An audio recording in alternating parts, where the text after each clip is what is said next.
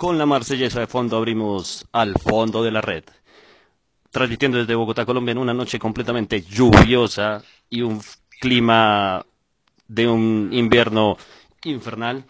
Transmitimos hoy y vamos a hablar directamente de lo que ha pasado en la Champions League desde el fin de semana pasado. Mi nombre es David Palacios y les doy la bienvenida a esto que es el fondo de la red. Conmigo se encuentra Christopher y Kenny González. Les quiero dar la bienvenida, muchachos, y preguntarles primero cómo se encuentran y qué expectativas tienen del programa de hoy. Kenny, con las muy buenas noches, ¿cómo te encuentras? Buenas eh, noches, David, Christopher y a todos los que escuchan en este momento. Efectivamente, noche lluviosa al día de Bogotá y con temas interesantes de la Champions, partidos muy buenos, sorpresas y demás que se presentaron. Entonces, vamos a estar tocando esos temas. Perfecto, Kenny. Eh, Christopher, muy buenas noches, ¿cómo te encuentras? Buenas noches, David, Kenny. Eh, todos nuestros escuches, buenas noches, espero que se encuentren de maravilla, yo me encuentro muy bien, este, con fútbol toda esta semana, que inicié el lunes con muy buen fútbol, y esperemos que podamos analizar profundamente este, los resultados, en qué fallaron los equipos, el partido de hoy, que la verdad fue un partidazo, este, un honor estar transmitiendo de nuevo con ustedes. Perfecto, les doy la bienvenida a todos nuestros oyentes, recordándoles nuestras redes sociales, nuestro canal de YouTube, al fondo de la red. Suscríbase, comparta y opine directamente en los comentarios. Nuestro Instagram, nuestro Twitter, lo van a encontrar como al raya al piso fondo de la red, igual que nuestra página de Facebook Live. Tenemos ahora Facebook Live y se podrán estar informando de todo lo que pasa en el mundo del fútbol, en el mundo del balón, como tal en esas páginas. Eh, entramos en materia. Hablemos primero de la Europa League, lo que pasó en la Europa League. No sé si tuvieron la oportunidad de ver los partidos, de enterarse de los resultados. Eh, tuvimos muchas sorpresas, por así decirlo, y muy buen fútbol también en la Europa League. Entonces hablamos de que tuvimos mm, un partido como el Inter Leverkusen, Manchester United contra un, un durísimo Copenhague, el Shakhtar Donetsk de Rusia contra el Basel y el Wolves versus el Sevilla. Christopher, ¿qué opinión tienes de lo que ha pasado en la Europa League? Se vienen ahora semifinales. ¿Cómo las ves? Este, como tú dices, David, un Copenhague difícil, duro, que me parece que si no hubiese marcado ese penal inexistente, el finalista o el semifinalista más bien sería el Copenhague a mi parecer, este, aunque jugó mucho mejor por momentos el Manchester United, me parece que no jugó con la jerarquía que es un hombre, eh, con el nombre que tiene, debes de jugar todos los partidos con, con, una grandeza porque eres el Manchester United y no hay mucho más historia que el Copenhague. Me parece que en este momento el favorito para, para ganar la Europa League es el Inter de Milán o el Sevilla. Me parece que el, que el Sevilla ya es un experto en esta competición, donde al Wolves, al maravilloso Wolves, como le dicen algunos, de Raúl Jiménez, un compatriota que nunca sabremos qué hubiese pasado si hubiese metido ese penal, que él, es su primer penal que falla, si mal no me equivoco, en un partido oficial de clubes. Después de una racha de 21 penales. Y Raúl Jiménez es un especialista y creo que falla el, el, penal más, más importante de su carrera, por así decirlo, pero no por eso va a sofocar su, su actuación espectacular tanto del Wolves como de él y me parece que la Europa League en este momento es, es el torneo, me parece que es mucho más difícil encontrar un campeón que la Champions League en este momento, no. No, este, no, no te puedo dar un veredicto de campeón final. Me parece que tuvimos juegos espectaculares donde hasta el favorito le, le costó ganar. Eh, no, no me parece. Esa es la verdad.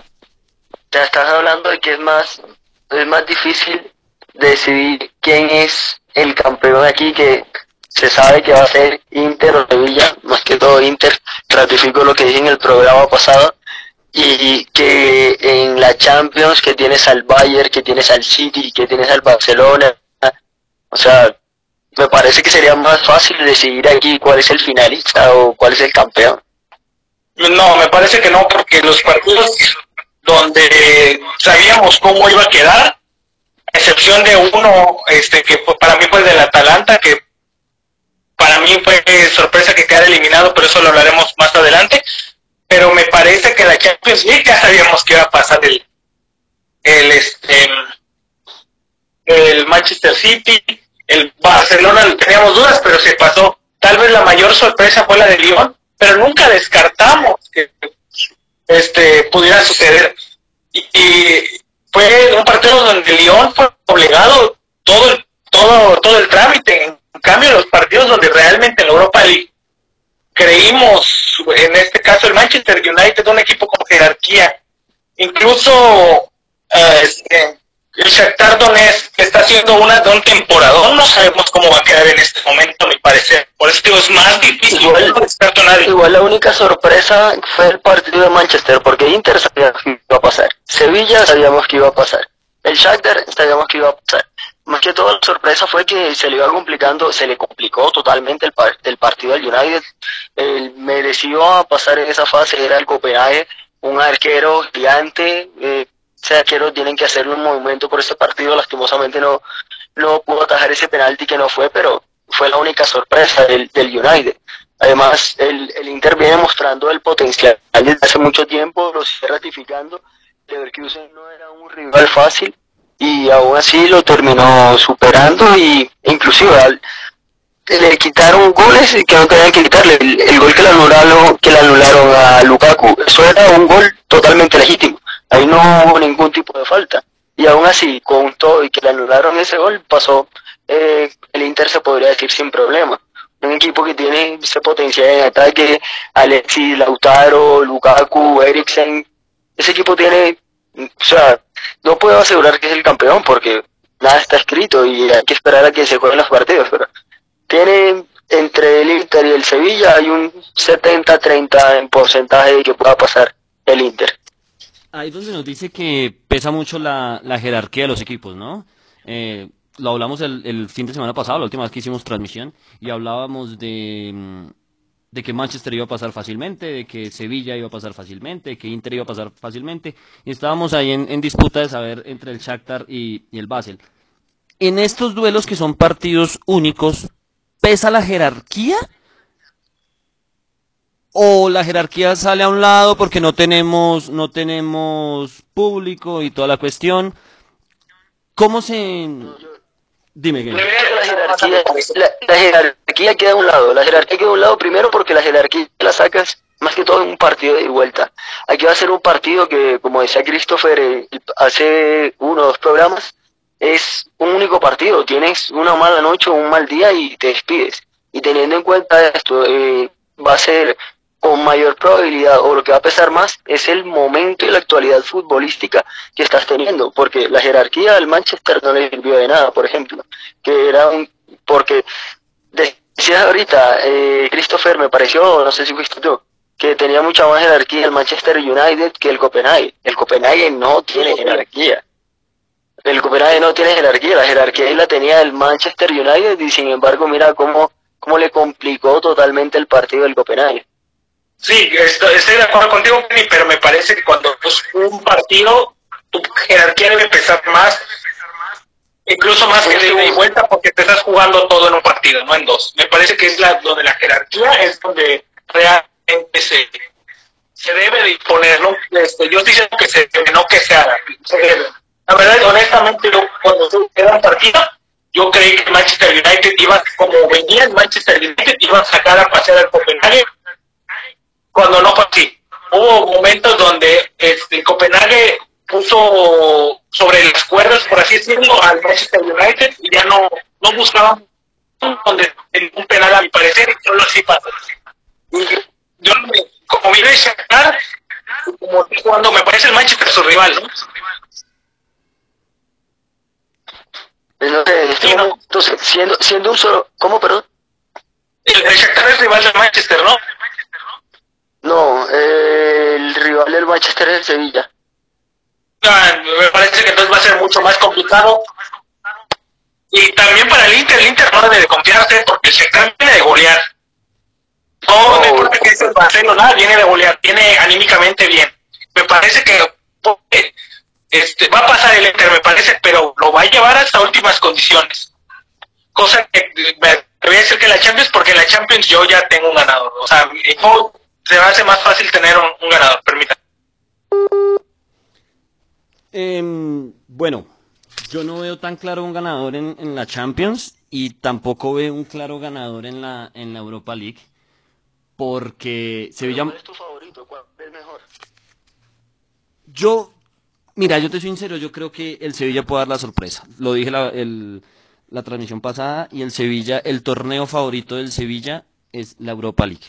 Es la Europa League, pero le toca con el más difícil de los mm, de lo que le podía tocar, que es con un Manchester United, que lo que hablamos, por jerarquía, por el Manchester United podría darse mm, darse una clasificación del equipo inglés, pero no descontemos al Sevilla. El Sevilla, a pesar de que tenía un rival asequible en el papel, pasó contra un Golbes, que lo que dice mm, Christopher es muy cierto que hubiera pasado si, si meten ese penalti, otra historia sería, pero pues no, no pasó, no podemos hablar sobre supuestos. Y en el otro creo que Inter Shakhtar, me preocupa que el Inter esté confiado.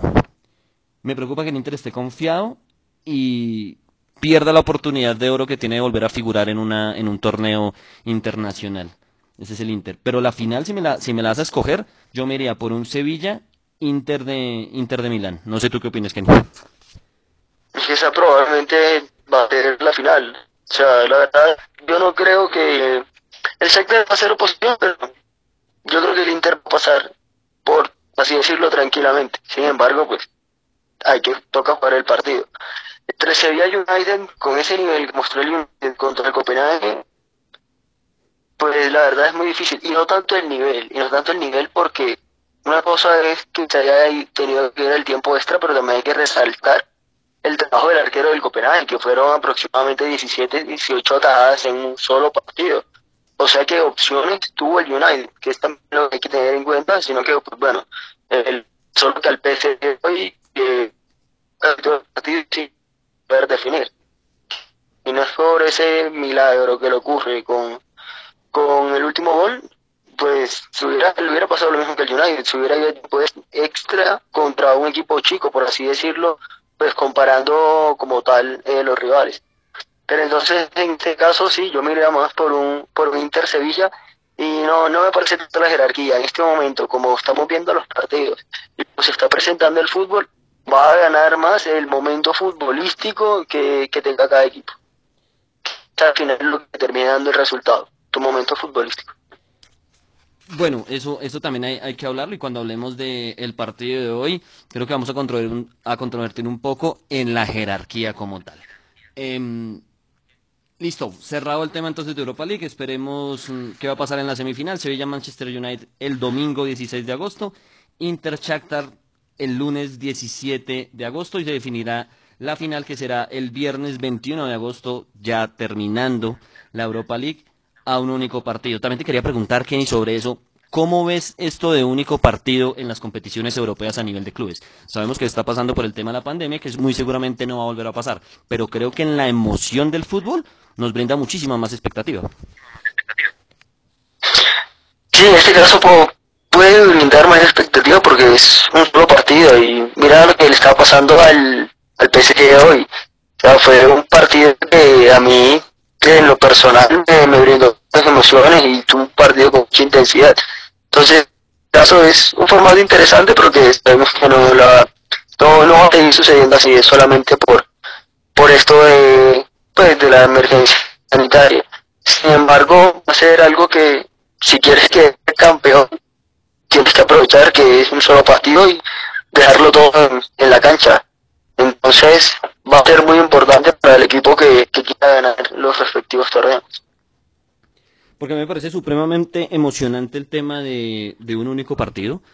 Eh, creo que se da muchísima más, más emoción a la, a la hora de, disfrutar un partido. Son 90 minutos, es, esa guerra es como si estuviéramos en un mundial, ¿verdad?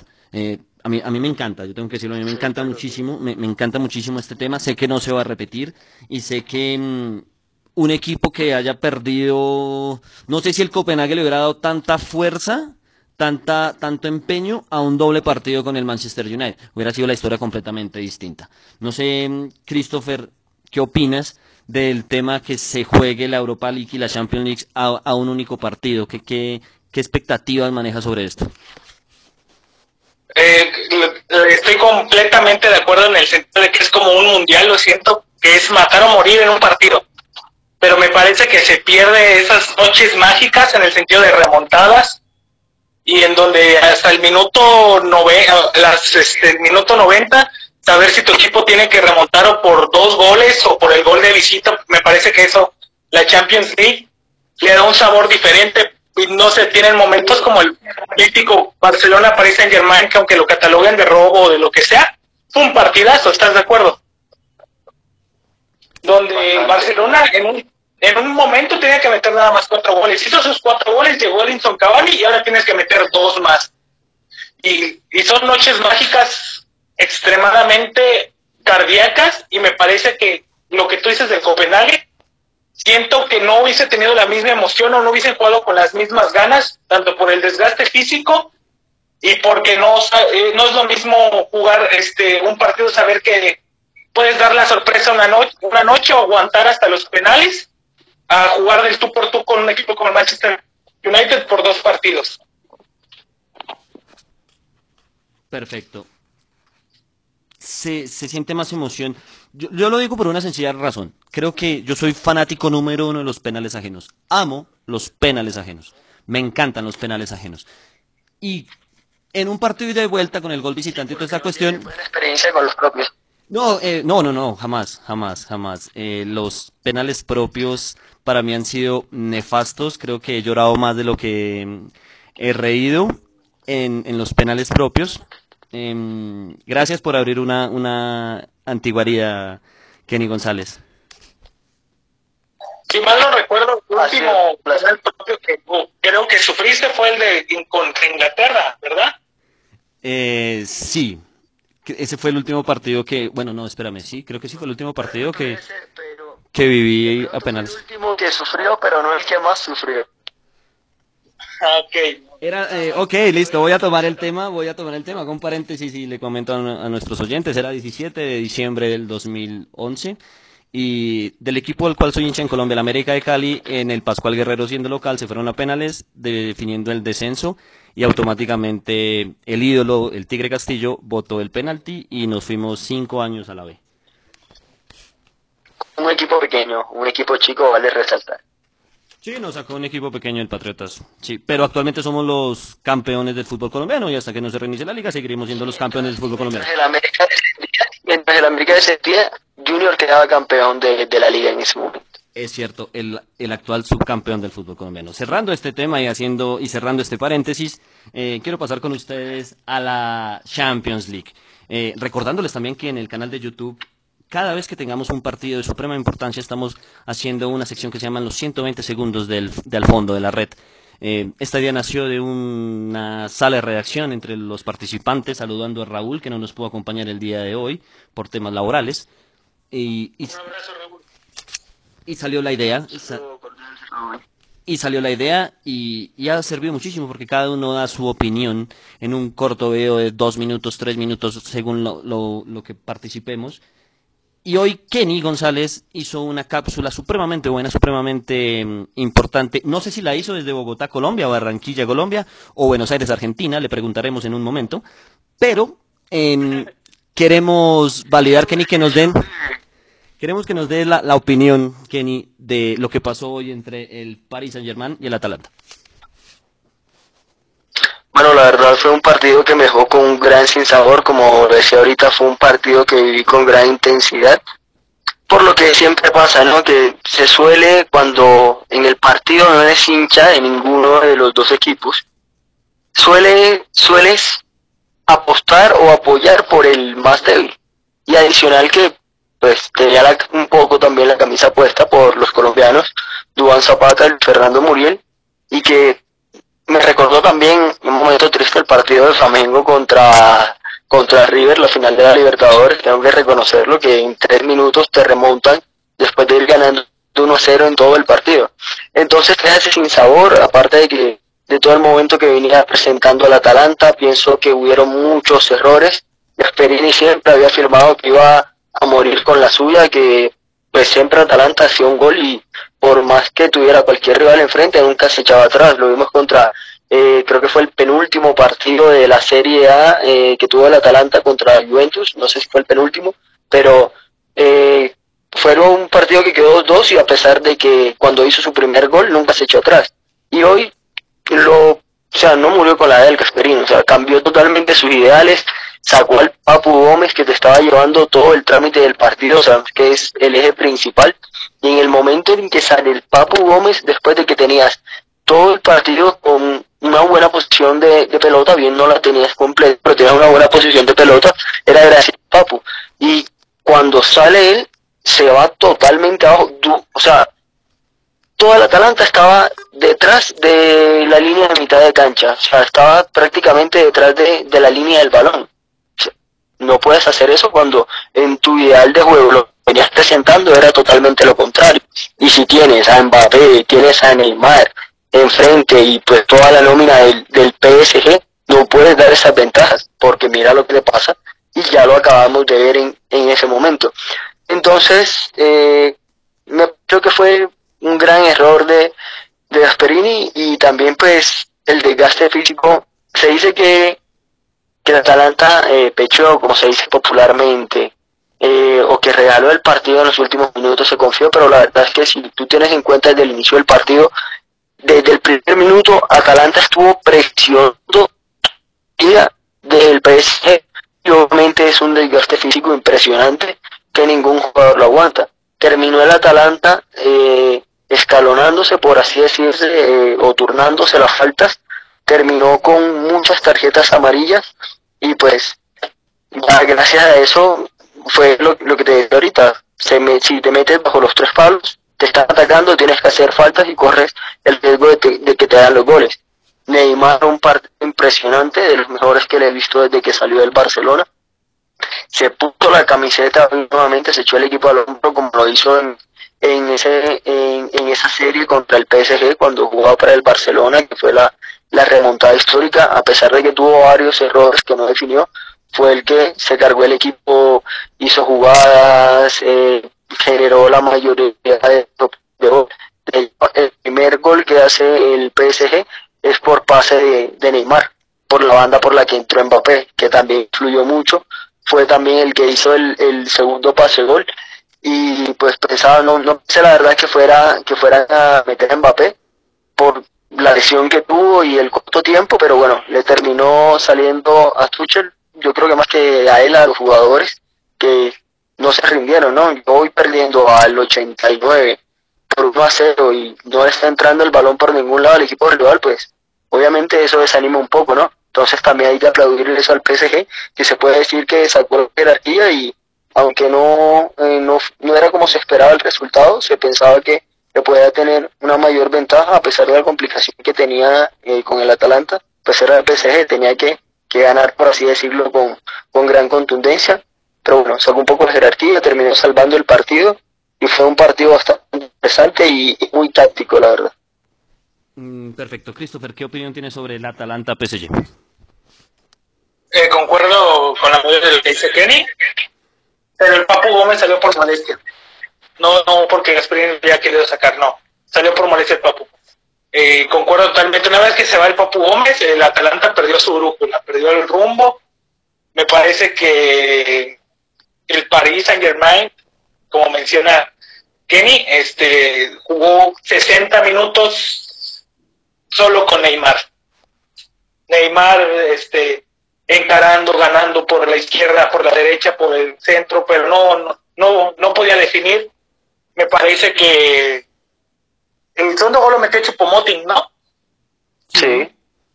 Sí, este, incluso yo cuando vi que ingresó Chupomoting les iba a mandar un mensaje a ustedes en el grupo de WhatsApp que tenemos diciendo este cómo te cómo meter a Chupomoting, pero dice mención de Cavani, no sé si recuerdan que puse que tanta fantasía Cavani. Me parece que Chupomoting me cayó la boca.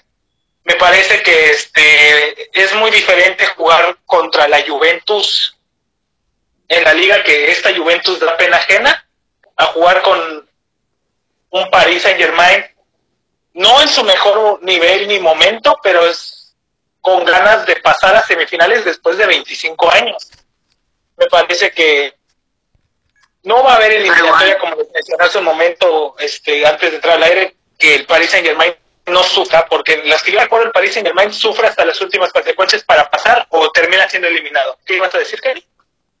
Pero contra el Atalanta no te podía pasar. Además, a lo que yo me refiero, sea, te terminas metiendo bajo los tres palos cuando esa no era la ideología que venía teniendo Gasparini con, con, el, Atalanta.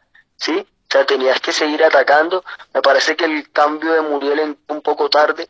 Juan Zapata, gran parte del partido, tuvo que correrse hacia esa banda y terminó perdiendo el tampoco, 20 minutos antes. tampoco hay que criticarlo tanto porque no es la función, no es la función de él, sin ah. embargo, me pareció que, que o sea, fue, perdido, fue perdido ese tiempo ahí. Se tenía, hubo momentos que bajó casi hasta la mitad de la cancha a buscar el balón porque tampoco le llegaba. Entonces, por esa banda, pues haber explotado con Muriel, que, que lo ha hecho cientos de veces. Entonces me pareció que también ese cambio entró un poco tarde porque esa banda durante ese tiempo se desperdició total porque se estaba intentando atacar por ahí con un jugador que no no te lo va a poder hacer como como lo pudo hacer como lo pudo haber hecho Muriel. Miren, para resumir el partido en una sola frase, que, que eh, espera un momento, Christopher, que venga contigo. Para resumir el partido en una frase que marca muchísimo, muchísimo el fútbol y es, el que se defiende por necesidad, pierde por obligación. Y estoy completamente de acuerdo con lo que ustedes dicen. El Atalanta no sabe jugar a defenderse. Es el es el equipo que más goles hizo en la, en la Serie A. Pero no te pueden, pero no te pueden remontar un partido en tres minutos. Y ahí es donde yo les hablo a ustedes la falta de jerarquía que tiene un equipo pequeño que está llegando, se está asomando y toda esta cuestión. Pero por favor, no, puede, no pueden remontarte un partido en tres minutos. Pequeño con 118 goles en 48 partidos. Una locura del Atalanta, ¿eh? Tampoco es de, de mofarnos, no. Podrá ser pequeño como quieras, pero este, llegó este, hasta cuartos de final y le dio partido al Paris Saint Germain todo el primer tiempo. Me parece que este, lo del Papu Gómez sí termina por afectar y cuando menciono saca a Dubán Zapata 20 minutos antes, es porque no está en su posición natural. Mete a alguien que realmente te pueda, o cambie tu estructura completamente. Lo de él también me parece muy a lo que dice que explote la banda. Por eso ya al final con lo poco que jugó, lo poco que entró y lamentablemente no sé qué quiso hacer, pero no le salió. Me parece que, que una sola y eso es por pasa porque una sola, o sea, no, esperas que un jugador en 10 minutos se tacó todo el juego que ya viene teniendo el equipo. ¿Te imaginas si lo hubiera metido, como tú dices, 20 minutos antes? Que lo que yo te decía, intentaron jugar o meterle pases a Dubán Zapata, que estaba jugando eh, por esa banda algo similar a lo que a lo que le estaba pasando a Icardi, que a Icardi sí lo sacaron mucho antes. Icardi también estaba haciendo lo mismo, tirándose hacia la banda derecha y no estaba apareciendo por el centro. Lo que tú decías, le hizo falta a Cavani, que era el que ocupaba esa posición. Entonces, te imaginas si Muriel hubiera entrado 20 minutos antes y todo ese tiempo haber explotado esa banda.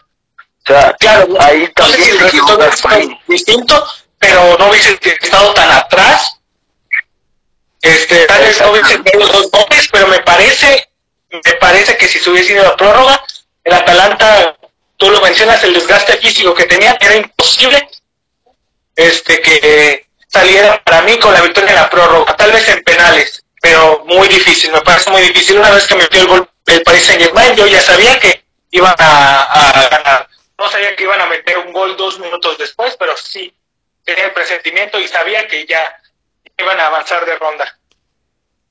Eh, sí, vuelvo y les digo, si hubiera ganado el Atalanta, la noticia no sería que el Atalanta está en semifinales, sino un fracaso más del Paris Saint Germain. El Atalanta no tenía nada que perder en este partido. Creo que ya ganó muchísimo el Atalanta y hace historia. Sin embargo, se esperaba bastante.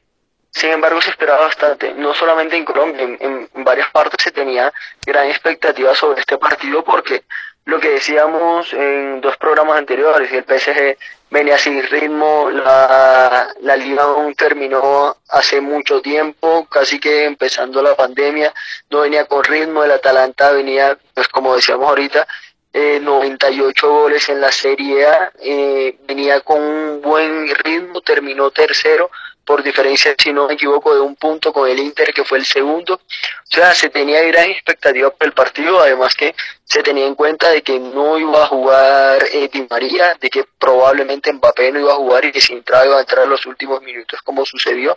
Entonces se tenía gran expectativa sobre el partido. Tampoco no es que no tenía nada que perder, porque los jugadores llevaban la ilusión, yo te apuesto que los jugadores llevaban la ilusión de ganar, porque así se reflejó en el partido. Lastimosamente, bueno, como, como dice eh, Christopher, que no fue un error de, de Gasperini sacar a, al Papu porque fue por molestia, yo la verdad no lo vi por molestia, por eso decía que, que fue un error de, de Gasperini, pero bueno, buena la, la anotación. Pero entonces en este caso, yo no estaba seguro de que fuera a ganar el Atalanta, pero sí tenía más allá, o sea, quitándome la camiseta, yo sabía que el Atalanta le podía plantar cara al PSG y que podía dar una sorpresa. Porque era una sorpresa, efectivamente, si lo daba, pero no era tan descabellado que ganara el Atalanta. Y casi lo logra.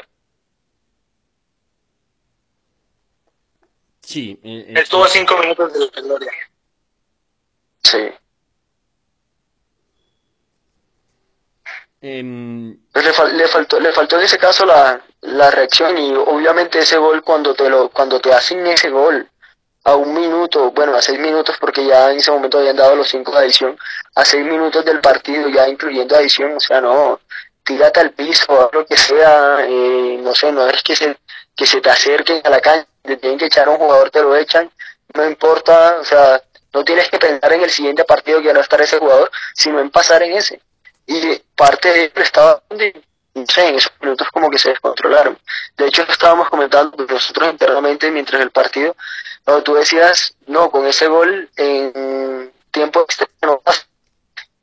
Escribo, eh, si es que llega tiempo extra, pero tenía la esperanza un poco con la camiseta puesta de que no pasara, pero pues normalmente ese tipo de goles te tiran abajo la moral totalmente. Faltaban todavía cinco minutos y pues bueno, ahí ya vimos el resultado.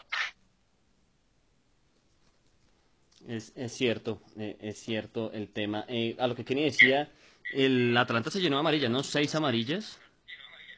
Y eso, eso deja muy... Fueron en el segundo tiempo. ¿Fueron todas en el segundo tiempo? Le hizo 30 faltas, David.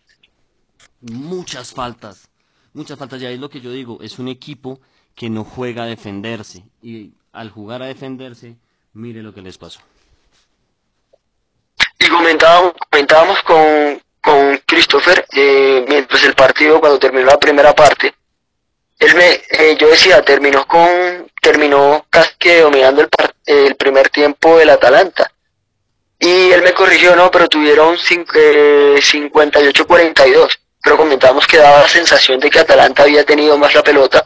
Inclusive terminó en opciones de gol o en remates 5-4 el primer tiempo. Ya en el segundo se desdibuja totalmente el Atalanta y termina en el remate 17-9, o sea, una gran diferencia y 17 remates, pues también refleja un poco de lo que estaba haciendo el PSG y de las varias opciones que, que desperdició Neymar. Neymar se jugó un partidazo, ¿no? Sí, la verdad fue un partidazo, como te decía, de los mejores que le he visto desde que se fue el Barcelona. Perfecto, listo. El PSG se instala en las semifinales después de 25 años, dato que nos da Christopher. Y pasamos a un partido un poco interesante, no sé si es el mejor del plato futbolístico de la semana, que es Atlético de Madrid contra el Leipzig de Alemania. Eh, Christopher, ¿qué opinión tienes sobre este partido? Me parece que el más interesante sin duda es Barcelona Bayern Múnich, pero no te voy a negar que es muy interesante saber cómo, cómo reacciona este Cholo que antes de, antes de, de, antes de estar al aire decíamos que el Atlético del Cholo juega horrible y es verdad. No, no sé qué esperar de este partido. El Atlético de Madrid viene de eliminar al campeón antes de que pasara todo esto, elimina al campeón en su campo de una manera increíble, sorprendente. Me parece que Leipzig tiene la baja sensible de Timo Werner. Este, Poulsen es un buen jugador, pero no al nivel de Timo Werner. Me parece que va a recaer todo a manos de Savitzer, que sin su compañero habitual Timo Werner, quién sabe cómo le vaya. Así que yo, yo voy por el Atlético de Madrid, que jugando mal, jugando horrible, defendiendo mal, pero la garra del Cholo y del Atlético de Madrid es por lo que se caracteriza y eso va a pesar más que el, que el juego que pueda ofrecer el Leipzig el día de mañana. Y Timo Werner, si no estoy mal, eh, va a ser el jugador del Chelsea, corrígeme. Sí, es cierto, va a ser. Sí, por eso no juega. Por eso no juega. Timo Werner ya está en Inglaterra. Correcto. Sí, lo, y lo que decía eh, Christopher lo comparto totalmente. El plato interesante va a ser el, el Bayern Barcelona. Dato interesante que la última vez que el Bayern fue campeón de Champions, le pasó por encima al Barcelona. Y la última vez que el Barcelona fue campeón de la Champions, pasó al Bayern, que fue... Era a Boateng. efectivamente fue esa jugada recordada, partido que Messi le dio la victoria con dos goles, uno que también anota antes de ese que fuera de, del área, un golazo, pierna zurda a Neuer y después lo deja tirado en el piso y con el defensor intentando sacar la pelota después de que se lo hace ese gol hermoso con esa vaselina que tiró con pierna derecha. Que ya a Messi no se le valora que haya los goles con pierna derecha, ¿no? Ya, ya está habitual que se nos olvide que en realidad él, es zurdo, porque se tira vaselinas con la derecha como, como si fuera eh, su pierna habitual con la espalda. Y perdón que interrumpa, Kenny, pero me parece que, para la fortuna de Boateng, me parece que está lesionado eh, Boateng. No va a poder jugar eh, contra el Barcelona. Está lesionado, no, se lesionó. no vuelve a pasar esto. No, desde que viene a tu casa feliz sabiendo que no le va a volver a pasar de recordar esa jugada se lesionó de nuevo de la cadera. Sí, me parece que sí, pero continúa que no. sí, entonces lo que te decía, que o sea, ese va a ser el partido eh, más interesante y sí, el Atlético eh, se espera de, que pase esa ronda, lo que decíamos, dejó eh, por fuera al vigente campeón, al Liverpool, y el Cholo con la suya, la vieja confiable, defender y así el juego no sea vistoso, pero que le dé resultados, ¿no? Y pues va a ser, me imagino, a lo que le va a apuntar ahora contra el Leipzig y bueno, esperar que sale esa llave, que eh, lo normal sería, eh, o lo esperado sería que pase el Atlético. ¿Será que, aunque bueno, lo hablábamos fuera del aire, decíamos que el Atlético de Madrid iba, iba a pasar por, por garra. Somos conscientes que los equipos del Cholo, el Atlético, no es un juego muy vistoso, pero es un juego efectivo y creo que siendo único partido lo que se necesita es efectividad. Correcto. Christopher, ¿te arriesgas a dar un resultado? Eh, me voy por un 2-1, favor Atlético. Eh, es este el resultado que más este, debido a que yo digo que el Atlético va a meter un gol al principio, el Leipzig le va a em-, empatar a mitad del partido y a finalizar, finalizando el Atlético este va, va el otro y después el camión atrás. Me parece que así va a ser el juego. Ahora, pregunta, pregunta que viendo los partidos como se han, plan, se han presentado, eh, puede, puede salir, ¿no? Puede ser válida. El 2-1 durante los 90 minutos o metiendo tiempo extra. No, este, me parece que durante los 90 minutos. Yo cuando digo estancias finales del gol, el Atlético por ahí va a caer en el 84, por ahí tal vez, y esos 6, 7 minutos que va, este, más lo agregado, claro, me parece que el Atlético se va a tirar atrás. ¿Será que, será que el Atlético va a jugar a eso, a, hacer un gol, buscar un gol rápido los primeros 20 minutos y después tirarse atrás. ¿Será que no va a proponer siendo un único partido? Ahora, ¿qué pasaría donde el Leipzig diera la sorpresa y hiciera primero el gol? Me parece que si es así, y como haciendo el estilo del Cholo, van a jugar al pelotazo del Atlético, buscando, me parece que van a buscar a Álvaro Morata, este, ya que este, me parece que lo van a buscar por el aire me parece que así va a jugar. Si es que el, el Leipzig puede anotar porque pues su mejor jugador y goleador no está en el equipo, este, me parece que no le va a costar mucho al Leipzig meter gol los primeros minutos. Por eso no lo tomé como una posibilidad, pero la verdad es bastante interesante plantearlo. Igual hay que tenerlo en cuenta porque en ninguno de los 14 partidos del Leipzig en la Champions eh, ha terminado, eh, por ejemplo, empate sin goles, ¿no? Entonces, en este caso sí podríamos apostar por un, por un ganador directo. Entonces, yo me iría más por un 1-0 porque va a ser un partido eh, cerrado teniendo en cuenta que también que el Atlético no ha terminado tampoco eh, muy bien eh, la Liga Española y que el Leipzig se la va a jugar, ¿no? Así como se la jugó el Copenhague, así como se la jugó el Atalanta. Entonces, me parece que no, en este caso no va a haber un, favorito así específico, pues por nombre seguiría el Atlético Madrid, pero por juego y demás situaciones va a ser un partido bastante cerrado, así que yo me iría más por un 1-0 a favor del Atlético de Madrid. Yo creo que ese partido también va a ser de muy pocos goles. Creo que va a ser un partido algo aburrido, por así decirlo. Va a ser más de forcejeo en la mitad de la cancha. Va a ser más de, mm, de faltas en la mitad de la cancha. Pero en un descuido y con la, la, las ganas y, por qué no decirlo, los huevos que le pone el equipo del Cholo Simeone, va a pasar el Atlético de Madrid. ¿Sería sorpresa donde no pasara? No, no sería sorpresa porque el Atlético de Madrid eh, siempre se ha clasificado, cuando se enfrenta con rivales alemanes siempre se clasifica. Inclusive le ha tocado, por ejemplo, cuando le tocó eh, con el Bayern Múnich en la Champions 2015-2016, lo superó también. Ahora, pues me imagino que con el Leipzig también lo irá a hacer, le va muy bien contra los equipos alemanes, entonces yo creo que, que pasa el, el Atlético de Madrid no creo que sea que tanto el Leipzig la sorpresa por cuanto que le pueda complicar el partido. Pero si pasa el Leipzig, sí, pues la verdad sí sería una sorpresa. Adicional de que, adicional de que David, cuando, cuando son equipos así por así decir, los chicos, siempre depende de uno o dos jugadores que se destacan. En este caso el, el goleador, el principal jugador del Leipzig, Timo Werner, no va a estar. Entonces también cuando tú juegas, valga la redundancia para un jugador, y ya no lo tienes, ¿cómo planteas ese partido nuevamente? Y contra un rival que se defiende tanto como el Atlético y que no tengas tu goleador, tu goleador y tu jugador principal. Sí, es, es, es muy complejo el tema. Eh, para no sin perder la, la, figura en estos cuartos de final. Primera vez que este equipo se clasifica a los cuartos de final de una Champions League, ¿no? Sí. Otro equipo que...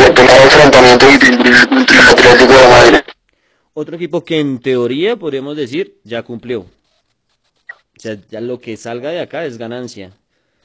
El que se la juega al todo es el Atlético de Madrid por ser el favorito.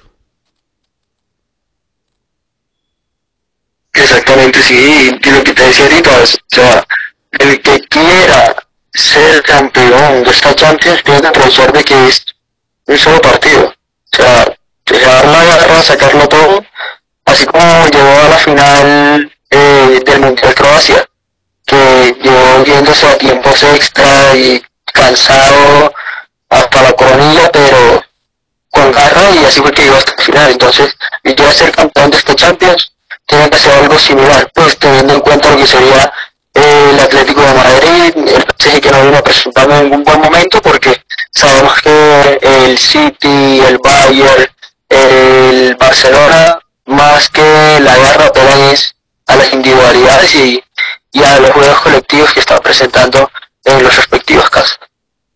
Entiendo, nos vamos con una ronda de saludos, preparen los saludos que tengan a ustedes ahí al pendiente. Quiero saludar a Tania que nos escucha, quiero saludar a Edward que nos escucha, quiero saludar a um, Nicolás que nos escucha, que está al pendiente al fondo de la red. No sé si tengan ustedes saludos por ahí.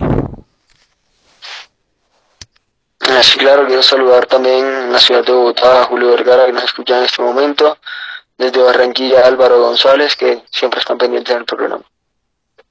Eh, Christopher. Claro, yo quiero, antes que nada quiero saludar a todos que escuchas y a Raúl que está laborando. Saludos Raúl. Eh, al igual que al igual que amiga eh, Ojeda, saludos. Un saludo a, a mi amigazo Diego Báez desde Cancún, Quintana Roo. Espero estén bien y muchas gracias por sintonizarnos. Perfecto. Recordarles a todos ustedes nuestras redes sociales, eh, nuestro canal de YouTube en Al Fondo de la Red, nuestro Instagram, nuestro mm, Twitter, arroba al piso fondo de la red y nuestro, nuestra página de Facebook Al Fondo de la Red. Eh, estamos creciendo. Día a día, semana a semana, emisión a emisión, crecemos un poco más. Queremos el apoyo de ustedes para llegar a más personas. los videos que ustedes vean, denle like y comparta. Volvemos al tema del fútbol. Kenny, hablemos un poco de lo que pasó el fin de semana. Eh, los partidos del fin de semana, sé, correcto, es la hora del bullying para David, como ha sido este programa. Eh, eliminado el Real Madrid, el Manchester City le ganó y en la cápsula que yo hice creo que fue un justo vencedor. ¿Cómo viste tú este partido? Pero fue un partido en el cual lamentablemente noche negra para, para eh, él mismo lo, lo asumió, después del partido salió a dar la cara, dijo que era un error y, y bueno, sabíamos que, o teníamos en conciencia que lo más probable era que pasara el City y en este caso supieron aprovechar los errores, tuvieron un buen planteamiento de juego y, y se postula el City eh, como uno de, los favoritos para, para ganar la Champions. Real Madrid eh, no terminó terminó ganando la liga bien está pero no con el gran juego que, se espera del Madrid. Y en este caso pues Zidane cometió errores no metió a Federico Valverde que pues era uno de sus jugadores favoritos y es un jugador que como decíamos algo similar a, a lo un jugador que tiene un gran despliegue futbolístico como dicen como decimos a veces vulgarmente con, con dos pulmones que le dan para hacer trayectorias y de, vuelta que también se asocia bien un jugador un poco eh, más simple y no de la calidad de, de Cross y de Modric, pero que es un poco más funcional. Y pues adicional, está bien que tienes todos los líos con, con James, con Gareth Bale, pero en este tipo de partidos no, no te puedes dar ese lujo. Un poco también picantes y las declaraciones de Gareth Bale que manifestó que ni se había dado cuenta que había perdido el Madrid, que estaba jugando golf con James cuando, cuando pasó todo y suponían que el Madrid iba a pasar o iba a ganar sin ningún problema y afirmando que el ser un gran jugador no es lo mismo ser un buen técnico, así que también fue algo así como una indirecta, bueno, una indirecta no, fue algo más bien directo para Zidane. Christopher, opiniones del partido de Manchester City y Real Madrid me parece que fue un duelo interesante.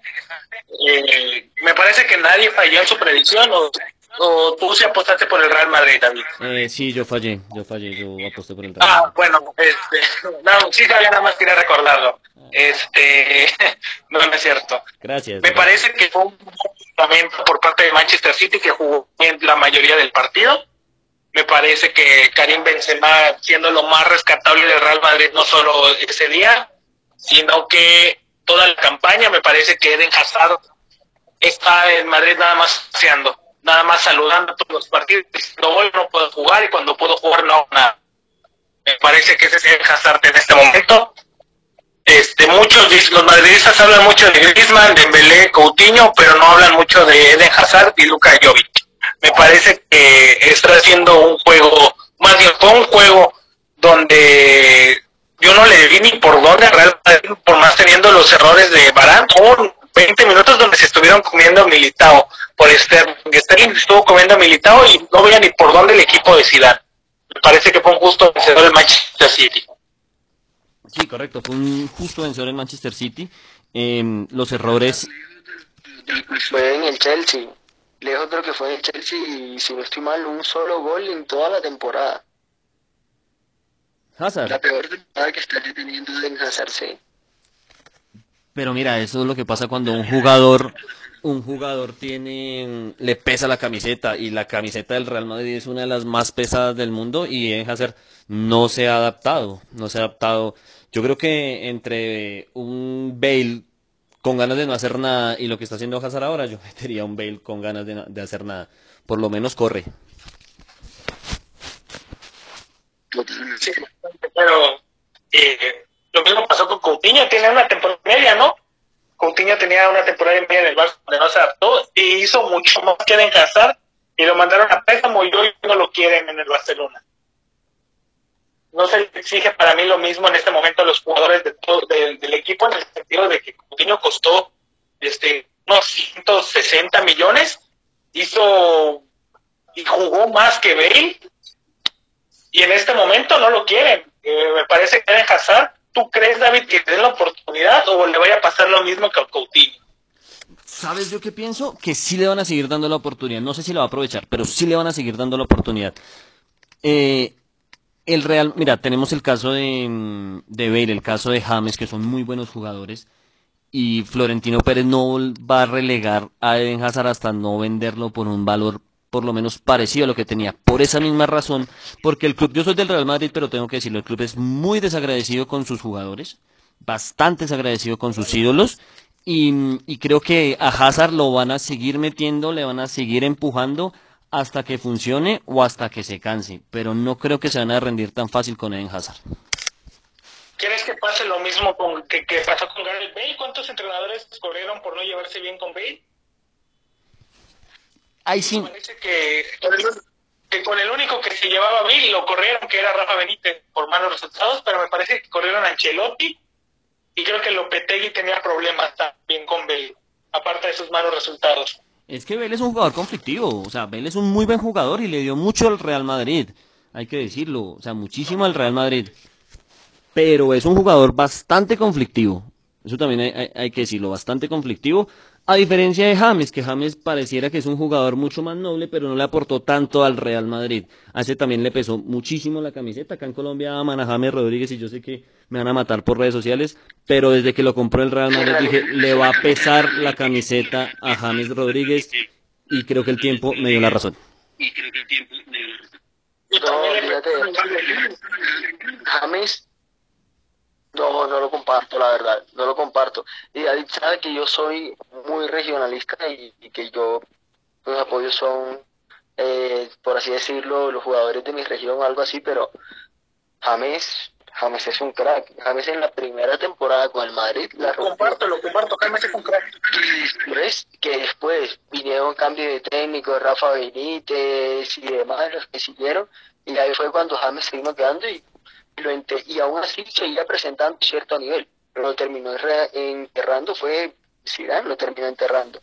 Pero mira, en el Bayern Munich, en el Bayern Munich tampoco, tampoco le fue mal, porque si le, si le hubiera ido mal, no, eh, en ese caso el Bayern Munich no hubiera querido eh, hacer la opción de compra, porque Rummenigge lo dijo que se quiso hacerlo, eh, hacer efectiva la opción de compra, pero que el jugador fue el que tomó la decisión de irse. Pero James tuvo... Pero James fue suplente en el, en el Bayern. Me parece que no la quisieron hacer. Porque creo que era al revés, que era James el que se quería quedar, me parece. Me parece. No, no, no, El mismo Rumenito dijo que iba a ser efectiva opción de compra, pero que el jugador había manifestado que quería irse. Y James terminó con, con más de 15 goles, si no estoy mal, y, hizo muchas asistencias. Y fue algo similar, no fue siempre eh, suplente, termina siendo un poco suplente porque pues ya venía diciendo... Pero, pero ahí sí yo, ahí sí, ahí sí, pero ahí sí qué pena, o sea, o tú eres suplente o no eres suplente, o sea, tú no puedes ser un poco suplente. Y creo que James, mira, James con el único técnico que ha funcionado es con Ancelotti han pasado muchísimos técnicos y no ha funcionado. Yo creo que no es un problema de técnicos, sino es un problema de, jugador. A menos de que James sea un tipo Bale, que sea supremamente conflictivo y pelee con los jugadores, con, con los técnicos. Pero es que son muchos técnicos que, han pasado por James y James no se, no se ha habituado a un esquema de fútbol con tantos, con tantos entrenadores. No sé, no, no sé. Pero en, este caso, en el Bayern en ese momento, ¿quién lo manejaba? Lo manejaba Nico Kovac, si no, si no me equivoco. Sí, Nico Kovac. Y, varios jugadores se lo criticaron, que eh, recuérdame el equipo donde estaba antes, que era un equipo pequeño antes del Bayern. Nico Kovac me parece que estaba en el Me parece. no, pero no, pero no recuerdo. Y varios jugadores, inclusive se, se filtró que le dijeron en un entrenamiento que, que estaba jugando, que no, que, el Bayern no era el Frankfurt.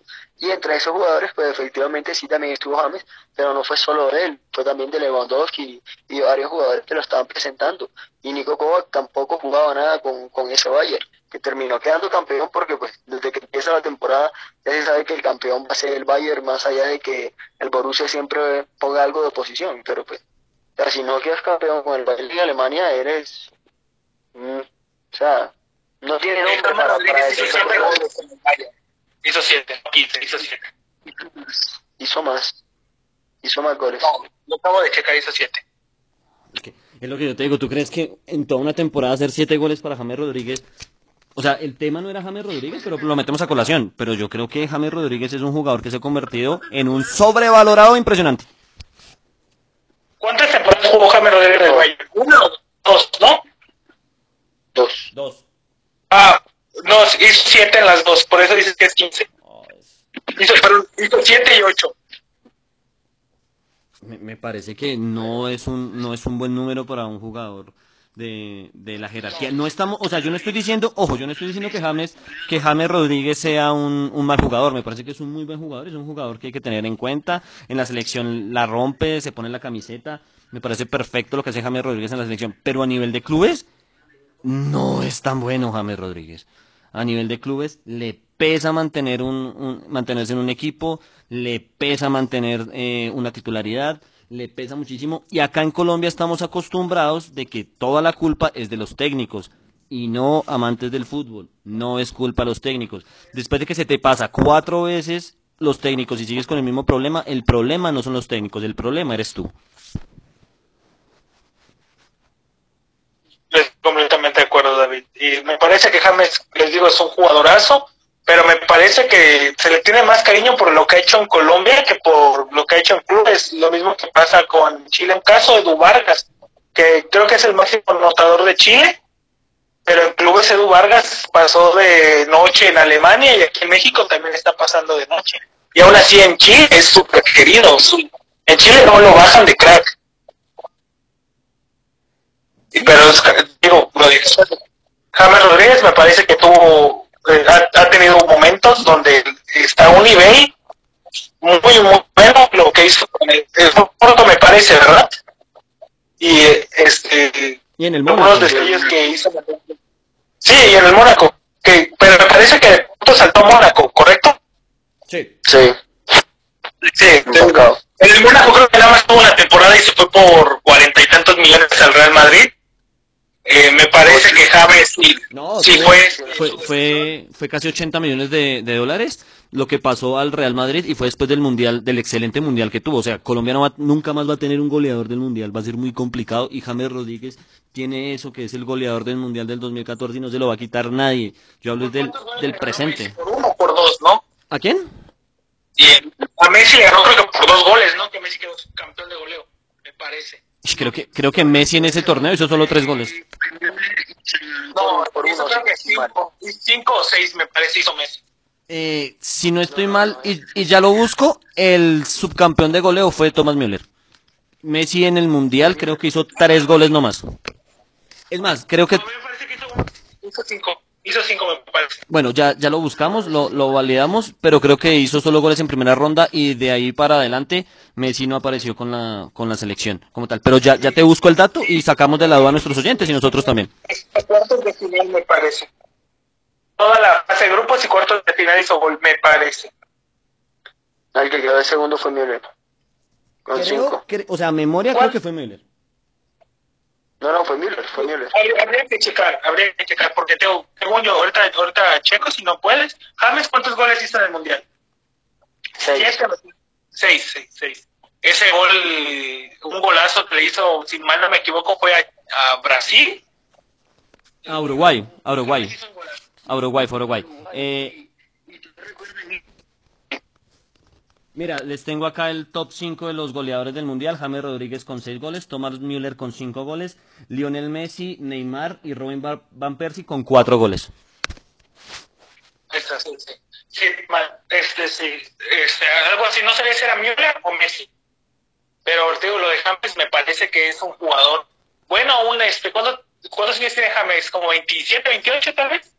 James ya tiene 28, 29, 29. sí. 29, Sí, me parece.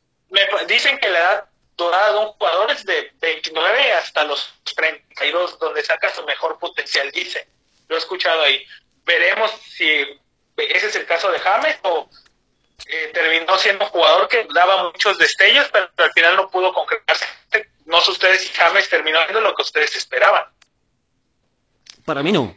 Yo te... a James lo que le pasó fue, se fue muy rápido el Real Madrid. Eh, tenía que ir a otro equipo de un poco menos calidad que el Madrid y ya después sí pasará a otro, a un equipo más grande.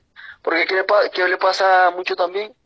Que el jugador colombiano tiene buen, tiene buen nombre y buena aceptación en Europa, pero en estos equipos siempre va a ser eh, un poco menospreciado. Entonces le faltó hacer un poco más en otro club para ahí sí pasar al Madrid y que se le valorara más.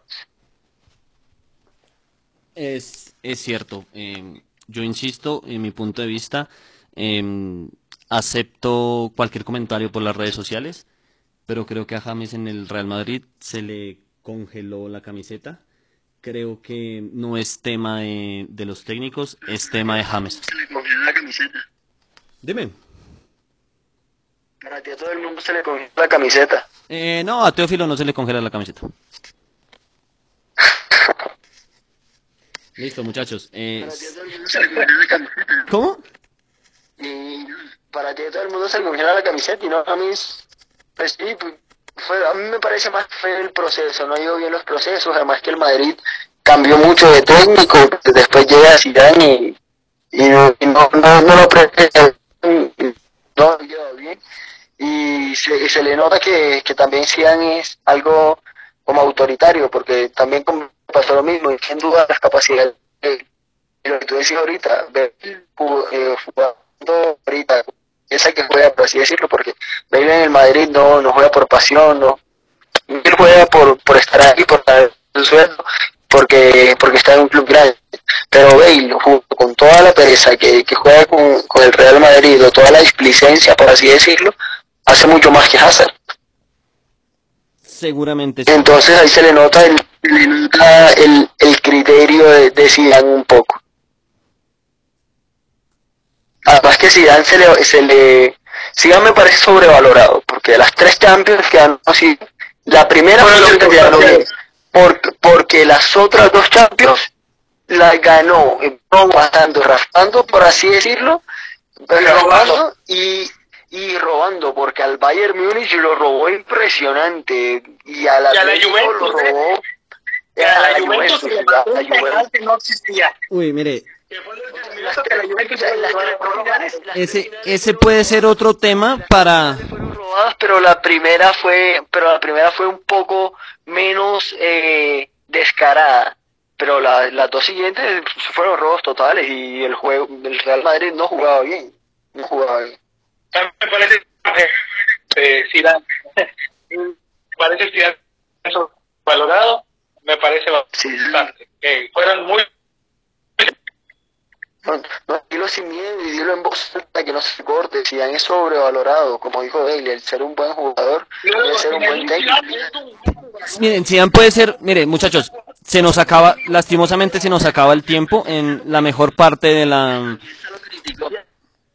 Ya se acabó su magia y, su sobre, y ya se está notando su sobrevaloración. Dilo, David. No, yo no puedo decir que un- yo no puedo decir que un técnico que tiene que tiene champion, que tiene tres champions consecutivas es sobrevalorado. Tú no ganas tres champions de suerte, es, es muy complicado. Es como decir que Pep Guardiola es un técnico sobrevalorado sabiendo que se ganó dos extetes. Es muy complicado. Robándola. Eso no lo va a decir la, eso no, va- no lo va a decir la historia, porque me acuerdo tanto un robo que hizo el Barcelona, le hizo al Chelsea en una semifinal, en una semifinal, y no vamos a decir, pero por eso, pero por eso, pero por eso les digo, pero por eso, por eso les digo, yo también soy consciente que un Barcelona eliminó robando a un Chelsea y, a la postre quedó campeón de la Champions League, pero no le vamos a quitar la Champions League a eso, el Barcelona lo ganó, y un muy buen Barcelona, jugaba muy bien, el tiki-taka, tal.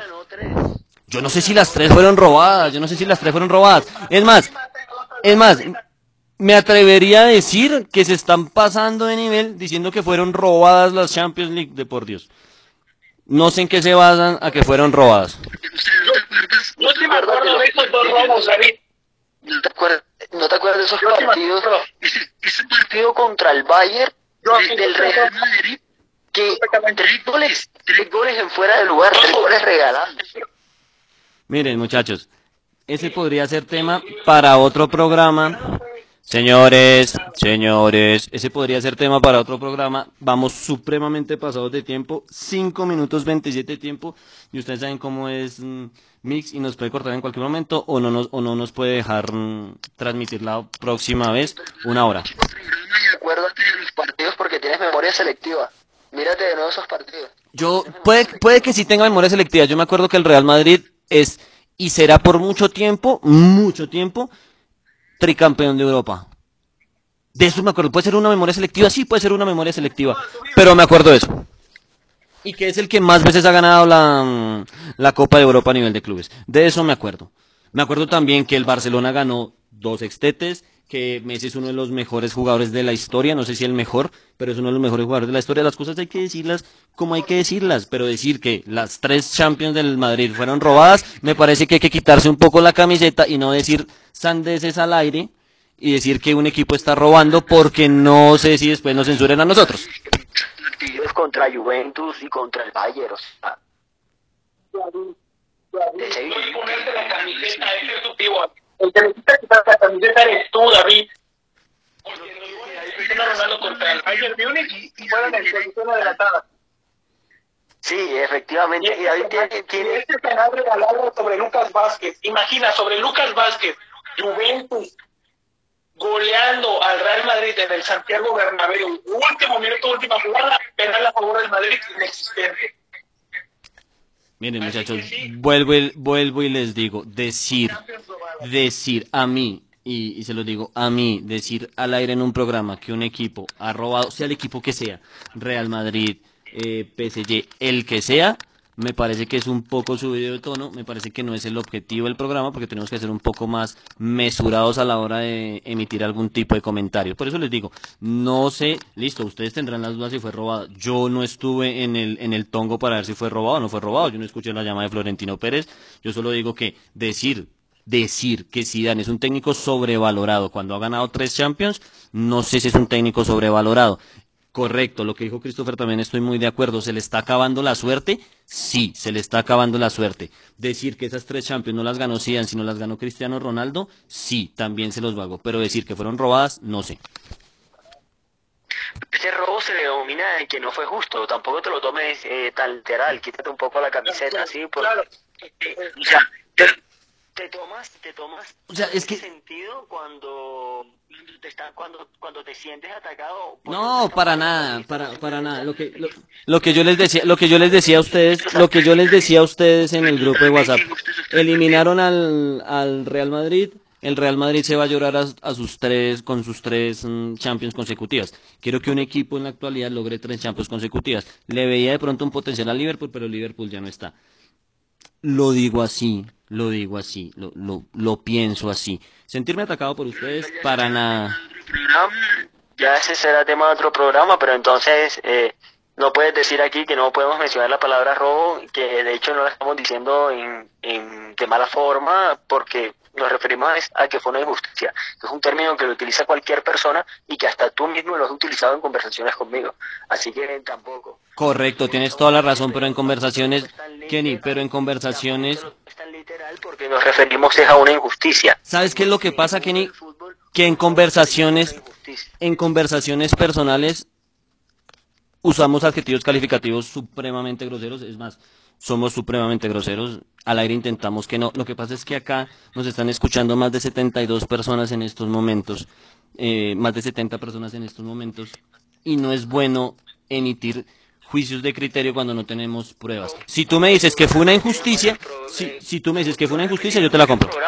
Es una charla de amigos que tratamos de ser lo más objetivos, que en este caso de pronto, bueno, tú das la razón porque robo se escucha mal, pero sabemos que todo el mundo utiliza esa, esa palabra cuando se refiere a una injusticia, es algo No, de- de- correcto. del mundo del fútbol, o sea, no, te sientas atacado y, y más bien si quieres te damos la opción de, de que revises los partidos y que te puedas retractar porque es humanos equivocarse. Pero mira los partidos porque memoria selectiva. No, no, no. En un próximo programa porque ya estamos muy pasados aquí. No, no, claro que sí, claro que sí. Eh, los voy a revisar. No creo que revisándolos, no creo que revisándolos vaya a cambiar el, el, el resultado, pero pues lo- los voy a chequear en el momento que tenga, que tenga tiempo. Decías, Christopher, vamos supremamente volados, 10 minutos, 16 volados. No, tranquilos amigos, no hay que alterarse un poco, la verdad, este, como ustedes dicen, no se escuche bien, es, un término tan común y sabemos a los que nos referíamos.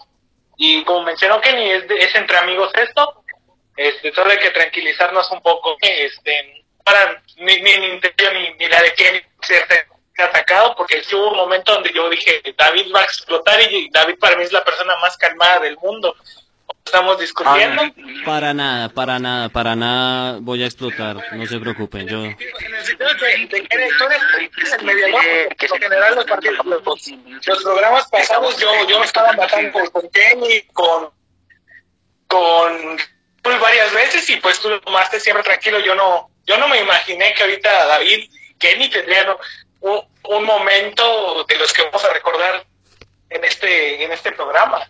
Créeme que esta, esta, esta discusión con Kenny ha sido la más calmada que hemos tenido en años luz. La verdad, sí. la, verdad, sí, ¿cierto, Kenny? Sí, sí, sí. Bueno, muchachos, em, pasemos a despedir el programa. Unas palabras de, de despedida de parte de ustedes. Kenny, primero tú. Eh, bueno, eh, gracias Christopher, eh, gracias David por, por el programa de hoy, por tener en cuenta lo que decíamos ahorita. Esto es una charla entre amigos en la cual queremos ser lo más subjetivo posible también para las personas que le escuchan y pues yo sé que ellas también entienden a lo, a lo que nos referimos en, en todo lo que hablamos. Eh, también un saludo a, a, Raúl, que sé que no estuvo en el programa hoy, pero estuvo pendiente a él y que sé que le hubiera encantado estar aquí y debatir también. Y a todos los escuchas que tengan una excelente noche, espero que les haya gustado el programa y que pues hayan entendido todo, todo lo que quisimos decir y, que estén muy bien para todos. Eh, Christopher. Al instante de mis palabras, ¿cuántas personas nos están sintonizando en este momento, David? En este momento no te tengo el dato, pero es un aproximado de más de 65 personas las que nos están escuchando. Eh, darles un saludo a todos, un fervoroso abrazo a la distancia y gracias por el apoyo. saludos. Si no es que más, y 65 gracias. Si no es que más, este, les agradezco a todos los que se han quedado hasta hora y 10 minutos, me parece les agradezco mucho a ti, a, Kenny y a Raúl que lamentablemente no pudo estar hoy y esperemos que esté en la próxima emisión. Este, los esperamos en la siguiente. Y no olviden que pasen los gritos, que pasen las peleas. Siempre vamos a estar nosotros bien en el sentido de que somos amigos. Y espero hayan disfrutado mucho este programa. Y este, ya para terminar, buenas noches. Eh, perfecto, mil gracias Christopher, mil gracias Kenny. Eh, también a la distancia un fuerte abrazo a Raúl. Eh, nosotros no monetizamos por, por esto, nosotros lo hacemos gratis, lo hacemos de amor al fútbol, de informar a nuestros oyentes, de dar nuestro punto de vista serio, en broma, respetuoso, pero dar nuestro punto de vista. Entonces a Raúl un fuerte abrazo, esperamos que en la próxima misión él esté. Mañana muy pendientes de nuestras redes sociales porque estaremos eh, dando a conocer los resultados del Atlético de Madrid contra el Leipzig. Haremos una breve cápsula de dos minutos en los 120 segundos del fondo de la red. A todos ustedes, muchísimas gracias por, por su atención, muchísimas gracias por mm, escucharnos, por estar con nosotros y a los que tengan en estos momentos de cuarentena algún tipo de problema, algún tipo de preocupación, no se preocupen, ya vendrán tiempos mejores. A ustedes, mil gracias.